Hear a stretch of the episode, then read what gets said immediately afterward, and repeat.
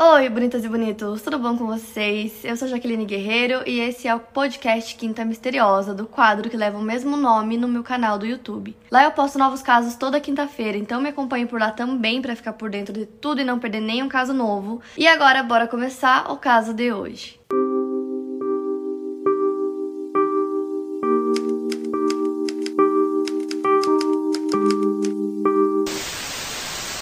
Caso que eu vou contar pra vocês hoje é o caso Leandro Bossi. Pra quem assistiu o caso Evandro, provavelmente vai lembrar do Leandro Bossi, porque eu falei brevemente dele lá no vídeo do caso Evandro, que vai estar aqui em cima para quem não assistiu, então vamos lá assistir. E bom, é, o caso do Leandro aconteceu na mesma época do caso Evandro, quase na mesma época, é, eles são similares, mas o caso Leandro Bossi não teve tanta repercussão quanto o caso Evandro. O irmão do Leandro, Lucas Bossi, entrou em contato comigo e me pediu para gravar o caso do Leandro aqui pro canal, para ajudar na divulgação do caso, para dar mais visibilidade, para que as pessoas falem mais sobre, então tem algumas hashtags é, que eles usam para falar sobre o caso. Eu vou deixar na tela, vou deixar na descrição também.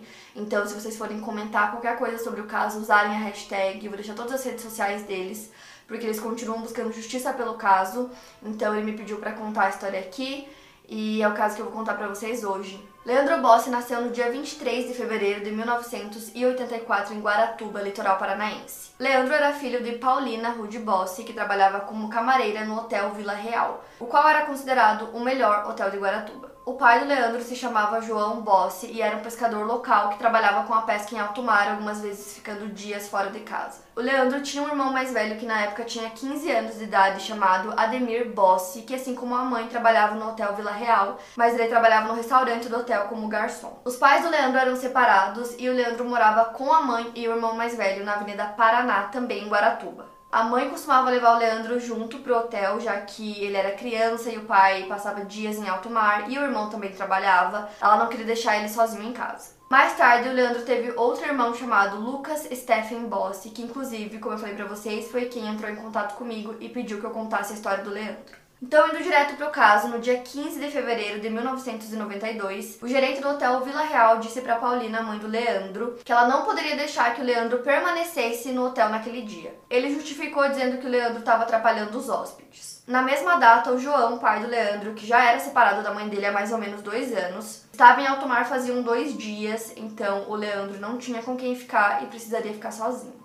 O Ademir, irmão mais velho do Leandro, relata o que ele lembra daquele dia. Segundo ele, o Leandro teria feito um lanche com a mãe no restaurante por volta de uma e pouco da tarde. Depois ele foi para casa. O Ademir voltava para casa no intervalo entre o almoço e o jantar para descansar e poder voltar a trabalhar à noite. Quando ele chegou em casa do trabalho já era madrugada, por volta das duas e meia, três horas da manhã. E a mãe dele perguntou aonde o Leandro estava. O Ademir disse que não sabia e que ele achava que o Leandro poderia estar na casa de algum amigo. E então eles foram procurar por ele. Naquela noite estava acontecendo um show na cidade, um show do Moraes Moreira. E segundo relatos de amigos do Leandro, ele foi ao show, mas em algum momento ele sumiu e não foi mais visto. Assim que a família percebeu que o Leandro não estava com seus amigos, eles contataram a polícia. O Ademir disse que ligou para a polícia militar e disse que seu irmão tinha desaparecido. Apenas 24 horas depois foi liberado para que o Ademir pudesse realizar a ocorrência na delegacia. Ou seja, durante 24 horas apenas o Ademir e a mãe dele estavam procurando pelo Leandro. E aí eles conversaram com os amigos dele, os amiguinhos dele que também estavam lá no show e perguntaram se eles tinham visto alguma coisa, é, se eles sabiam o que tinha acontecido. Lembrando que eram todos crianças, né, de 7, 8 anos de idade. Então, em uma das versões que eles contaram, eles disseram que o Leandro teria se escondido dentro de uma caixa e que essa caixa teria sido colocada dentro de um caminhão que foi embora. Então não se sabe como nem onde isso supostamente teria acontecido. Em outra versão disseram que o Leandro teria se afogado no mar, porém o corpo dele nunca ressurgiu.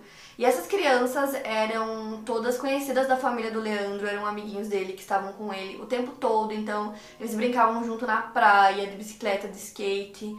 Então a família conhecia todas essas crianças. Quando o pai do Leandro, o João, voltou, né, ele estava pescando em alto mar, quando ele voltou, a Paulina contou, né, do desaparecimento do Leandro. É, e o João foi junto, inclusive, fazer a queixa de desaparecimento. E ele contou que quando ele chegou na delegacia, o delegado queria prender ele naquele primeiro momento, dizendo que ele era irresponsável por não estar tá cuidando do filho dele. E esse delegado de quem o João está falando é o Gilberto Pereira da Silva. O jornalista Ivan Mizanzuki, do projeto Humanos, que fez o podcast do caso Evandro, não conseguiu é, verificar essa informação dada pelo João. E o Leandro simplesmente desapareceu e não tinha absolutamente nada que pudesse indicar o que poderia ter acontecido com ele. Então ninguém tinha visto nada, ninguém sabia de nada. As últimas pessoas que viram o Leandro foram os amiguinhos dele, que também eram crianças assim como ele. Ele tinha quase 8 anos de idade quando ele desapareceu. O caso do Leandro Bossi e o caso do Evandro Ramos Caetano é, aconteceram bem próximos é, o Leandro desapareceu em fevereiro e o Evandro em abril do mesmo ano. E muitas vezes as pessoas confundem os casos, acabam misturando. Porém, o caso do Evandro teve muita repercussão da mídia, o caso ficou gigantesco, enquanto o caso Leandro recebeu pouca atenção. Em fevereiro de 2017, o João Bossi deu uma entrevista para o Ivan Mizanzuki do Projeto Humanos e ele ainda morava em Guaratuba e na frente da casa dele tinha uma placa escrito Segurança Pública e Onde está meu filho Leandro Bossi, desaparecido em 15 de fevereiro de 1992. Nessa entrevista ele contou a sua versão e impressões sobre o que aconteceu em 1992. Agora falando sobre a investigação, ela ficou sob responsabilidade do delegado Gilberto Pereira da Silva, que era o delegado local. Segundo relatos da época, ele não tinha o hábito de anotar ou registrar as coisas. Ele fazia poucas anotações à mão e era isso. Por exemplo, não existem os depoimentos dos amiguinhos que foram os últimos que viram ele, não existem registros de nada disso. Dois meses depois, quando o Evandro desapareceu, ele também iniciou as investigações do caso dele antes que o grupo Tigre chegasse até a cidade. Então o Evandro desapareceu no dia 6 e cinco dias depois, no dia 11, o corpo dele é encontrado em um matagal. O Leandro e o Evandro eram crianças que se pareciam fisicamente, ambos loiros de olhos claros, pele clara, e eles tinham quase a mesma idade. Então aqui parecia que existia um perfil, né? O João Bossa estava presente no dia em que o corpo do Evandro foi encontrado e um repórter da rede OM, que hoje não existe mais, chamado Vladimir Nascimento, testemunhou o João dizendo que aquele corpo parecia ser do seu filho Leandro. O caso Leandro não recebeu tanta atenção na mídia quanto o do Evandro, como eu falei para vocês. E a jornalista Mônica Santana, que foi super importante no caso Evandro, comentou que eles só descobriram que o Leandro teria desaparecido dois meses antes do Evandro por conta do caso Evandro. Antes disso, eles nem ficaram sabendo disso. Então a investigação do caso Evandro já estava acontecendo e se falava em uma fita de confissão do Oswaldo Marceneiro sobre o caso Evandro. E nessa fita ele também descrevia como o Leandro Boss teria sido sequestrado no show do Moraes Moreira. Ele teria dito que o Sérgio Cristofolini teria pegado a criança no local e ele teria sido levado à Praia das Caieiras, no sentido norte. No local, eles teriam assassinado a criança para realizar um trabalho. O Diógenes, que era o tio do Evandro,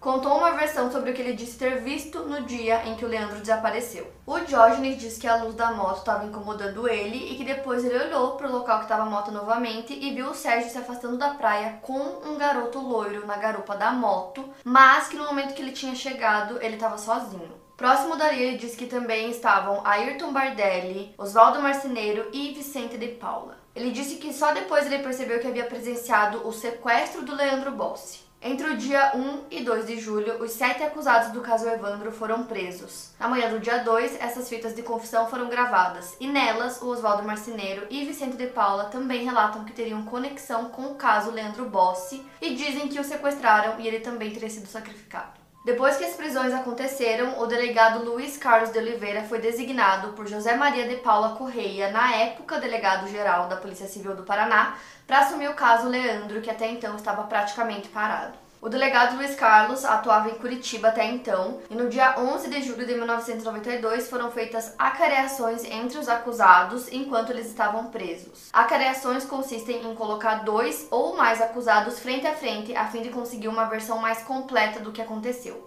Esse foi um procedimento considerado necessário para os dois casos, no caso Leandro e caso Evandro. As versões dos acusados divergiam muito em alguns pontos e era necessário colocá-los frente a frente para conseguir uma versão mais completa dos fatos e unir essas informações que eles davam. Então, durante esse procedimento, o Vicente e o Oswaldo admitiram que estariam envolvidos no caso Leandro Bossi. O Davi dos Santos Soares disse que chegou a ser convidado para participar e que ouviu os outros dois confessando sobre isso, mas não participou desse sequestro. No dia seguinte, 12 de julho, o detetive Luiz Carlos se dirigiu ao presídio de AU em Curitiba para interrogá-los, já que eles teriam confessado o envolvimento na morte do Leandro. Então, no caso, ele iria interrogar três pessoas, né? Que era o Oswaldo, o Vicente e o Davi. Ele conversa primeiro com os três juntos, e eles mantêm a mesma versão dada no dia anterior, e eles continuam com a confissão, mas segundo Luiz, as informações eram desconexas em alguns momentos. Em dado momento, o Oswaldo Marceneiro pede para conversar em particular com o delegado. Então eles são direcionados para outra sala e lá o Oswaldo mostra suas costas que estariam cheias de hematomas e roxos.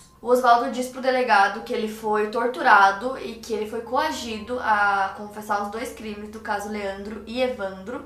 Então, o delegado decide chamar o promotor para ver esses hematomas e depois ele volta a conversar com os outros dois que continuam mantendo a mesma versão que eles teriam participado. Então, assim, para quem não assistiu o caso Evandro, talvez fique um pouco confuso esse caso, porque eu não quero ficar muito repetitiva falando as mesmas coisas que eu já falei naquele caso, no outro vídeo. Então, para quem não assistiu ainda, é interessante que vocês assistam para entender de quem eu estou falando é, durante esse caso. Mas os três, então, como eu falei pra vocês, o Oswaldo foi e mostrou os hematomas e disse que ele foi coagido a confessar. Os outros dois permaneceram dizendo que sim, que eles teriam participado. Ao todo, no caso Evandro, foram sete acusados. Então, os outros quatro acusados, que foram o Ayrton Bardelli, o Sérgio Cristofolini, a Beatriz e a Celina Bage, eles negaram qualquer envolvimento no caso Leandro. No dia 13 de julho também aconteceram as acariações com as Abage, né, mãe e filha, Beatriz e Celina. Elas já negavam envolvimento em qualquer um dos crimes desde a noite do dia 2 de julho em depoimentos oficiais e já relatavam torturas nessa ocasião. O que estava sendo apurado era em relação à participação dos acusados no rapto do Leandro mediante pagamento recebido, e na confissão eles dizem que o menino estaria vivo e que ele teria sido entregue a uma senhora loira, gorda e gringa com sotaque estrangeiro no aeroporto de Guaratuba pelas Abage. Teriam sido pagos 2 mil dólares pelo sequestro ofertados pela Selena Abage. Outra linha da investigação era de um casal líder de uma seita religiosa desconhecida que havia se hospedado em um hotel em Guaratuba, o mesmo hotel que a mãe do Leandro trabalhava. E inclusive eles chegaram no mesmo dia em que o Leandro desapareceu. Era um homem argentino e uma mulher brasileira. A mãe do Leandro contou que até chegou a pedir ajuda para essa mulher no dia. Então, o autor do podcast, Ivan Mizanzuki, conta que havia um grupo de pessoas que estavam sendo investigadas pela Polícia Civil, especialmente o delegado Luiz Carlos de Oliveira, juntamente com Valentina e seu marido Teruji. Além deles, mais um membro e mais um estudante de direito que se chama Frederico Essef fã da Valentina que trocava cartas com ela. Tentaram expedir um mandado de prisão para ele, o que não aconteceu. Então, falando sobre a seita do Lineamento Universal Superior, Luz foi fundada pela Valentina e na época tinha cerca de 300 pessoas. No livro dela chamado Deus, uma farsa, ela dizia que Deus não existia, que só se salvariam no fim do mundo quem fosse adepto dessa seita e que as crianças eram reencarnações do demônio, principalmente as que nasceram depois de 1981. É feita uma busca e apreensão na casa dela em Londrina e lá encontram materiais muito esquisitos, tipo desenhos com imagens de demônios, anotações sobre o noticiário dos casos Evandro e Leandro. Uma mulher que era seguidora da seita foi presa porque ela escondia uma mala com fitas de vídeo, armas e roupas que eram usadas por José Teruji e pela Valentina durante os rituais. Nessas fitas, Valentina se referia às crianças vítimas da seita como vampirinhos, e em outra, onde José estaria supostamente incorporado, ele dizia: Matem minha criancinha que eu lhe pedi. No caso, era como se a entidade estivesse pedindo isso. A data dessa gravação seria de quatro dias antes do desaparecimento do Leandro. Por conta dessa gravação, foi pedida pela polícia uma prisão temporária de José Terudi mas a investigação foi inconclusiva e eles nunca foram acusados. No fim, nada aconteceu, não se sabe se eles tinham algo a ver ou não com o desaparecimento do Leandro. Depois descobriram que o casal estava envolvido em mutilações de dezenas de crianças para rituais de magia negra em Altamira, no Pará. O Ivan Mizanzuki enfatiza o fato de que a Valentina não era loira, nem gorda e nem gringa, conforme a descrição da pessoa que teria levado o Leandro. O Oswaldo fez duas confissões, uma dizendo que ele assassinou Leandro e outra que essa mulher levou a criança. Porém, a fita com essas confissões nunca apareceram. Quando saiu uma entrevista com a Celina e a Beatriz Abage em junho de 1993, as duas relataram as torturas que elas teriam sofrido e a população não parecia aceitar essas falas, relatando as torturas né, por parte dos acusados, já que algumas partes das confissões do início de julho já tinham sido divulgadas na mídia. A partir desse dia, o Oswaldo passou a negar envolvimento nos crimes e afirmar que estava apanhando para dar falsa confissão. Entretanto, o Davi e o Vicente ainda mantinham as mesmas versões. Em 14 de julho foi aberto um inquérito para investigar se os presidiários estariam sendo maltratados. Vicente passou a dizer que apanhava, assim como Oswaldo, já Davi dizia que não acontecia essa violência. Dois dias depois, quando perguntados, Davi e Vicente ainda mantinham a versão de participação nos crimes. Oswaldo ainda negava. Em 28 de julho do mesmo ano, durante audiência com a juíza Anésia Edith Kowalski, os sete acusados do caso Evandro passaram a negar suas participações e afirmavam que estavam sendo coagidos a confessar, relatando que haviam sofrido tortura para admitir culpa no crime. Uma coisa que eu acho extremamente importante citar para vocês nesse caso é a questão do corpo que foi encontrado. O delegado Luiz Carlos Oliveira foi a primeira pessoa a duvidar, né, a questionar é, a identificação do corpo, que foi identificado como sendo do Evandro. Porém, pelo estado de putrefação do corpo, o delegado acreditava que talvez não fosse o Evandro porque não batia que o corpo já tivesse tão é, em um estado tão avançado para a data que eles encontraram, né, que foi poucos dias depois do desaparecimento do Evandro. E ele acreditava que talvez aquele corpo não fosse do Evandro e sim do Leandro. Ele acreditava que a identificação do corpo teria sido feita de forma precipitada. Então, por conta dessa suspeita levantada pelo delegado, entre 1992 e 2016 foram feitos vários pedidos pelos advogados de defesa para que fosse feita a exumação do corpo encontrado no matagal, para que fossem feitos novos testes de DNA para comprovar aqueles laudos que foram feitos anteriormente. Todos os pedidos foram negados e, como eu falei para vocês, quando o corpo foi encontrado, o pai do Leandro foi até lá e ele disse que ficou cerca de 40 minutos olhando para o corpo para tentar identificar qual das crianças era, se era Evandro ou Leandro. Ele disse que não acreditava que o corpo era do Evandro e outra coisa que ele falou também é que o corpo parecia um corpo de geladeira é um corpo que teria sido colocado né, em um congelador, numa geladeira, e teria ficado congelado por um tempo e depois colocado lá no matagal, porque, segundo ele, várias outras testemunhas do corpo tinha várias queimaduras de gelo. Nessa mesma versão do João, ele traz até uma nova teoria sobre aquele corpo que foi encontrado.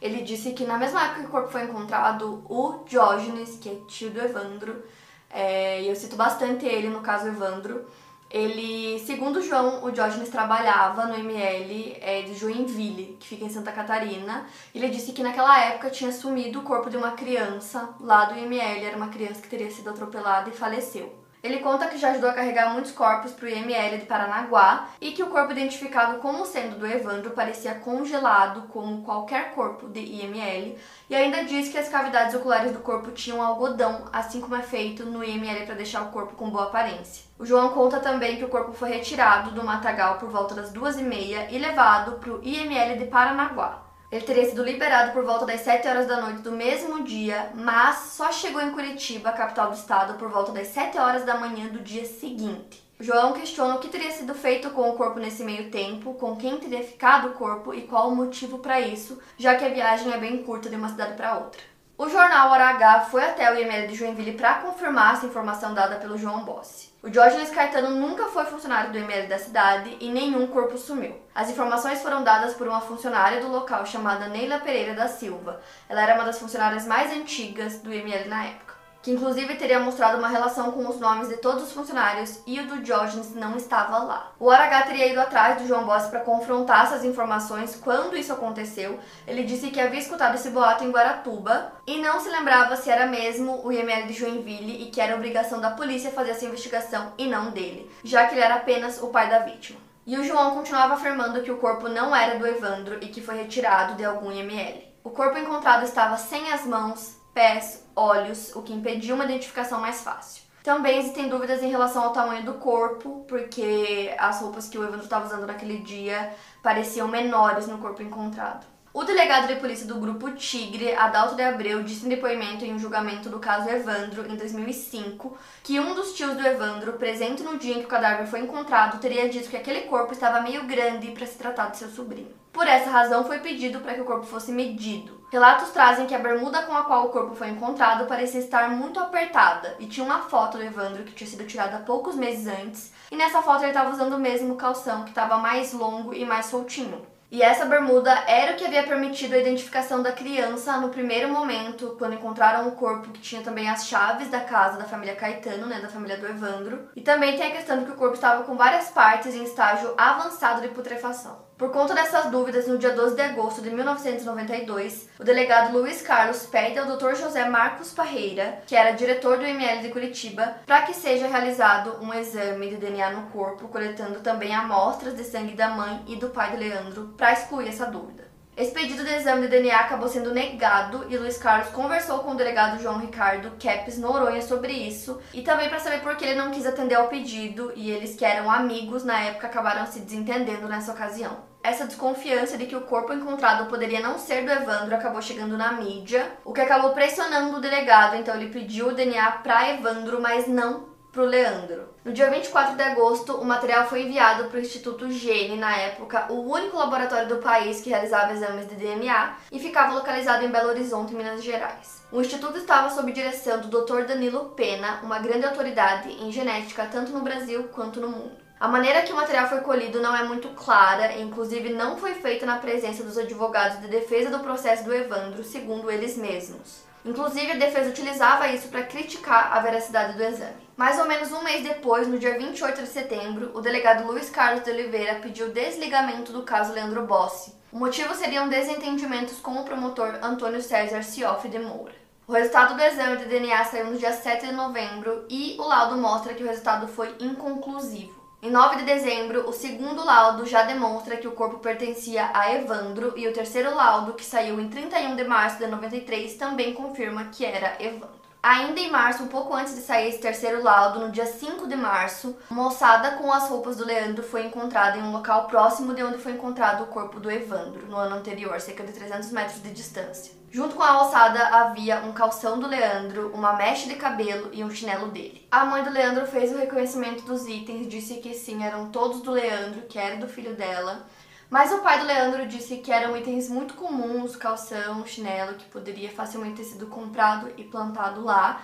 É, a alçada estava junto foi levada para fazerem testes, descobrirem se era o Leandro. E quando os resultados chegaram, eles descobriram que na verdade a alçada não era de um menino e sim de uma menina, ou seja, não era o Leandro. Porém, uma coisa que se fala e que é importante eu falar para vocês é que assim, se aquele chinelo e o calção realmente fossem do Leandro, como a mãe dele reconheceu, quem colocou e plantou esses ossos e essas roupas, esses itens lá, sabe onde o Leandro tá, sabe o que aconteceu com ele, né? Porque ele tinha esses itens. O João, pai do Leandro, acredita que tudo aquilo foi plantado. Ele disse que era impossível que um corpo ficasse ali durante todo aquele tempo é, e que só fossem encontrados os ossos depois, mesmo porque bem próximo ali de onde encontraram essa ossada tinha uma casa. Então, se tivesse um corpo ali em estado de putrefação, com certeza ele sentiria um cheiro, provavelmente teria sido encontrado antes. Então, essa casa ficava a cerca de 100 metros de onde foi encontrado esses ossos. E aí, o João disse que no dia de finados ele foi nesse mesmo local acender uma vela é, para que quem quer que fosse aquela menininha dos ossos. E ele disse que nessa ocasião, enquanto ele estava lá, atiraram contra ele. Ele disse que não sabe quem foi, não conseguiu ver, mas que ele acredita que foi alguém que não queria que ele descobrisse a verdade. E mesmo com o resultado da alçada dizendo que não era de um menino e sim de uma menina, foi coletado sangue do João e da Paulina para fazer testes e aí eles voltaram negativos, né, dizendo que eles não tinham relação genética alguma àqueles ossos encontrados. Esse resultado veio em janeiro de 1994, mas só no dia 16 de junho que essas informações sobre a ossada foram atestadas em um ofício da Polícia Civil. Em 1995 foi criado o CICRID, que é Serviço de Investigação de Crianças Desaparecidas. Quem fundou o CICRID, que é uma delegacia da polícia, foi o Carlos Roberto Bacila. O Carlos foi professor de Direito Penal e Criminologia e Direito e Cinema na UFPR. Além disso, ele foi delegado da Polícia Civil e delegado da Polícia Federal. Sua carreira começou em 1994 em Maringá e lá ele acabou ficando conhecido por ter feito algumas investigações que geraram repercussão.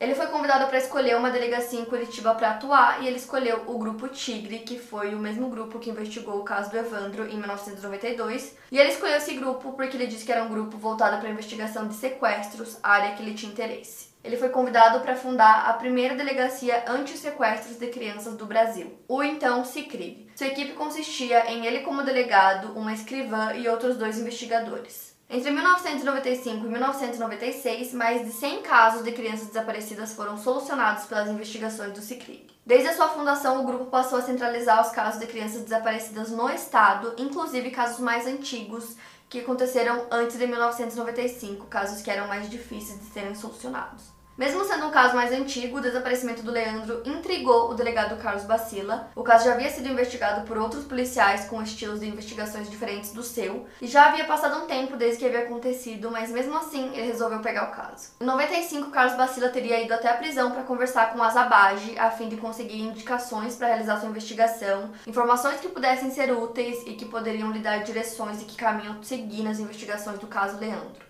Porém, ele não conseguiu nada de concreto das duas acusadas. O advogado de defesa Antônio Figueiredo Basto foi a um programa de TV em 15 de outubro de 95, chamado Jogo Limpo da TV Independência, e lá ele comenta sobre os laudos de DNA, sobre como não teriam sido feitas as coletas na presença dos advogados de defesa, que seria o procedimento correto a ser feito. Durante o programa, ele mostra para o entrevistador que teria em mãos o testemunho de César Juarez Maria Branco médico legista do ML da cidade de Paranaguá, que teria sido o primeiro a receber o corpo, na presença dos delegados Adalto Abreu e Leila Bertolini. Segundo esse testemunho, o corpo encontrado no matagal se tratava de um cadáver de adolescente de menos idade. Então provavelmente seria de um pré-adolescente. Além disso, ele teria consigo uma revista Playboy para a qual o Dr. Danilo Pena teria dado entrevista e dito que o exame de DNA teria sido feito com amostras de uma criança de 14 anos. Na época do desaparecimento, o Evandro tinha apenas 6. Uma edição do jornal Hora H de Curitiba, publicada na semana do dia 19 a 25 de agosto de 1996, traz algumas falas do Diógenes Caetano, tio do Evandro. Nessas falas, ele diz que o corpo do Leandro está no mar, na Baía de Guaratuba. Ele fala que o corpo encontrado não é do Leandro, que os pais dele sabem que ele está morto, que eles fingem não saber e continuam procurando pelo filho. E ele disse que várias pessoas ajudaram é, o os pais do Leandro mandando dinheiro. E também tem toda uma questão que envolve o Diógenes e o João Bossi, é, em dado momento, o João teria se tornado é, guarda-costas do Diógenes quando aconteceram é, a prisão dos sete acusados. Em algum momento aconteceu alguma coisa, eles se desentendem e começam a se odiar depois disso. É, quem assistiu o caso Evandro, né, o documentário, talvez lembre que tem alguns momentos em que o João fala sobre o Diógenes e ele diz que tudo de ruim que aconteceu em Guaratuba é por culpa do Diógenes. E aí, em julho de 1996, quatro anos depois do desaparecimento do Leandro, uma senhora vendedora chamada Socorro Auxiliadora Araújo Costa, moradora da cidade de Manaus, contatou o Cicride para falar sobre um menino que ela recolhia em casa todos os dias e que se parecia muito com o Leandro. A Socorro teria visto uma foto do Leandro em um cartaz de crianças desaparecidas e ela achou ele muito parecido com esse menino que ela sempre recolhia, então ela decidiu entrar em contato com o Cicride e aí, é, esse menino começou a falar que ele era assim, o Leandro, inclusive começou a contar várias lembranças que ele tinha quando ele morava em Guaratuba. O João Bossi conta que no dia 8 de agosto ele estava indo ao banco e ele percebeu que tinha um carro à paisana. Ele disse que quando ele estava saindo do banco, dois homens se aproximaram dele e perguntaram se ele era João Bossi. Ele disse que sim. E aí, esses dois homens se identificaram como policiais federais de Curitiba. E aí ele disse que ele ficou assustado, achou que iriam prender ele naquele momento. Mas na verdade ele foi avisado pelos policiais que eles iriam levar ele até Curitiba. Lá eles mostraram um vídeo desse menino para ele e ele disse que ele ficou chocado porque o menino era idêntico ao Leandro. Segundo o relato do João, eles foram até Manaus e o governo autorizou e pagou os custos da viagem para que ele pudesse ver o menino pessoalmente. Então, chegando lá, ele chegou com quatro policiais a paisano, eles ficaram um pouco. É, algumas quadras longe, assim, da casa da Socorro. E quando o João foi chegando próximo da casa, o menino apareceu, foi correndo até ele, gritando papai. O menino estava registrado com o nome Diogo Rodrigo Moreira e ele realmente era parecido com o Leandro. Ele também era loiro, também tinha olhos claros. E ele também parecia muito com o pai do Leandro, né? Com o João. Então esse menino começou a contar que ele teria passado por duas famílias adotivas e que ele teria apanhado muito, inclusive mostrou marcas é, pelo corpo, contando tudo isso chorando. Então eles voltam para Guaratuba no dia 16 de agosto, acompanhados de policiais militares, após a autorização da Vara da Infância e da Juventude de Manaus. Nesse contexto, o advogado Antônio Figueiredo Basto, que é o advogado do Oswaldo Marceneiro, Vicente de Paula e Davi dos Santos, queria explicações da Secretaria de Segurança sobre a acusação que seus clientes estavam envolvidos na morte de Leandro, já que o garoto estaria vivo. O delegado Carlos Bacila do Ciclide entrevistou os pais do Leandro para falar sobre aquele menino para que eles fizessem o reconhecimento. E os dois reconheceram que era realmente o Leandro. O João relata que o menino contava absolutamente tudo o que teria acontecido com ele. Ele teria dito que ele foi mandado para o Rio de Janeiro e depois para Manaus. A Paulina contou que o Leandro tinha uma marca no pé e uma marca na orelha e que esse menino que apareceu dizendo que era o Leandro também tinha essas mesmas marcas e ele dizia que ele tinha várias lembranças e tal. Então, por mais que os dois tivessem reconhecido ele como Leandro, precisava né, ser provado que realmente era ele. O Carlos Bacila queria uma prova material de que o garoto encontrado realmente era o Leandro. Então ele foi ao IML, falou com o diretor local, ele falou também com o diretor da criminalística, consultou especialistas e na época foi feito um exame de tamanho ósseo da criança. Foi calculado qual seria o tamanho ósseo do Leandro se ele estivesse vivo naquela época. E na medição feita na criança encontrada, a diferença entre eles seria de dois anos. O Carlos relata que a imprensa cobrava uma conclusão dele se era ou não o Leandro, e ele sentia que ele deveria investigar mais e não poderia simplesmente concluir que era ele. O fato de ter dado essa diferença de idade no exame ósseo acabou intrigando o investigador, e essa pressão da imprensa se dava ao fato de que todo mundo achava que a criança era Leandro, que não tinham dúvidas sobre isso. O investigador era o único que ainda acreditava que poderia não ser o Leandro. Na época, o DNA não era tão comum nas investigações policiais e era um procedimento caro para ser realizado. Então o exame de DNA foi doado pelo governo e o laudo apontou que a criança não era Leandro Bossi, o material genético era muito diferente. Tinham sete aspectos do material genético que foram analisados e em nenhum deles houve compatibilidade com as amostras de Paulina e João Bossi. E como eu falei para vocês, no registro desse menino ele tinha o nome de Diogo Rodrigo Moreira e de acordo com o registro dele ele teria 10 anos. E se fosse realmente Leandro teria que ter dois anos a mais.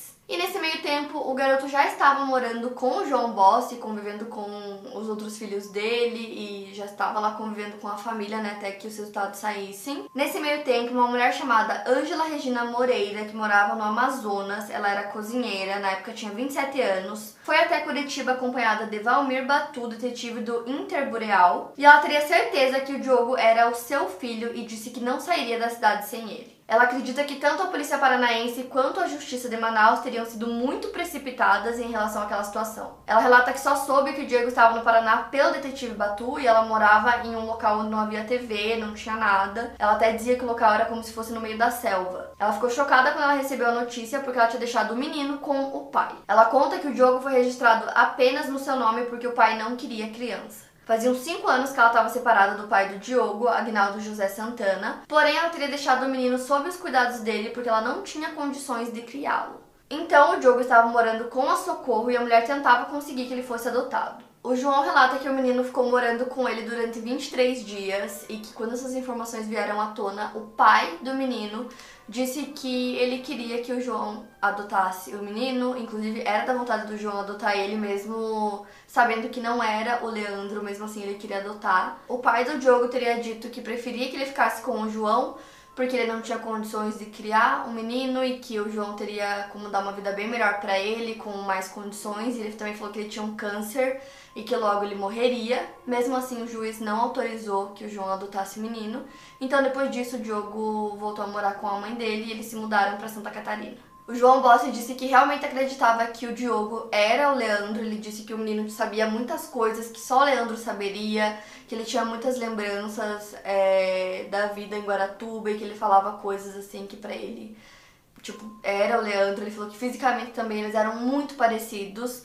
E ele falou que depois que saiu o resultado, né, dizendo que ele não era o Leandro, ele foi até o IML conversar com o legista para perguntar se não tinha como é, aquele resultado ter sido um engano mas os exames nunca foram refeitos. O caso do Leandro Bossi continua em aberto, continua em investigação pelo Cicrid, inclusive eles continuam recebendo novas pistas sobre o caso.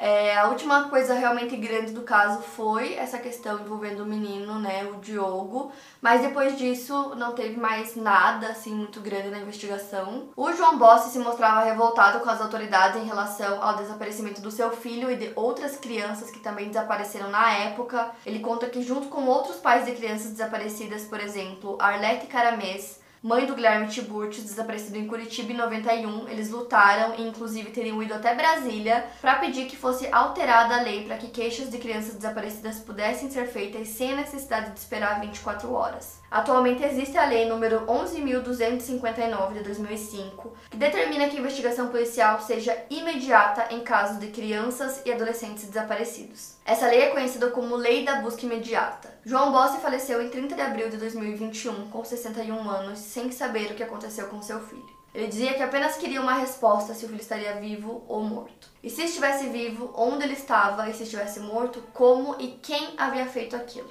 Como eu falei para vocês, o caso está em aberto ainda e o irmão do Leandro entrou em contato comigo para falar sobre o caso aqui no canal, porque eles continuam é, em busca da verdade, eles querem descobrir, obviamente, o que aconteceu com o Leandro, é, se ele está vivo, se não está, quem foi que sequestrou ele naquele dia, o que realmente aconteceu. Alguém com certeza sabe a verdade, né? Para mais casos, siga o meu podcast. Lembrando que os casos novos saem primeiro lá no meu canal do YouTube. Obrigada por ouvir e até o próximo caso.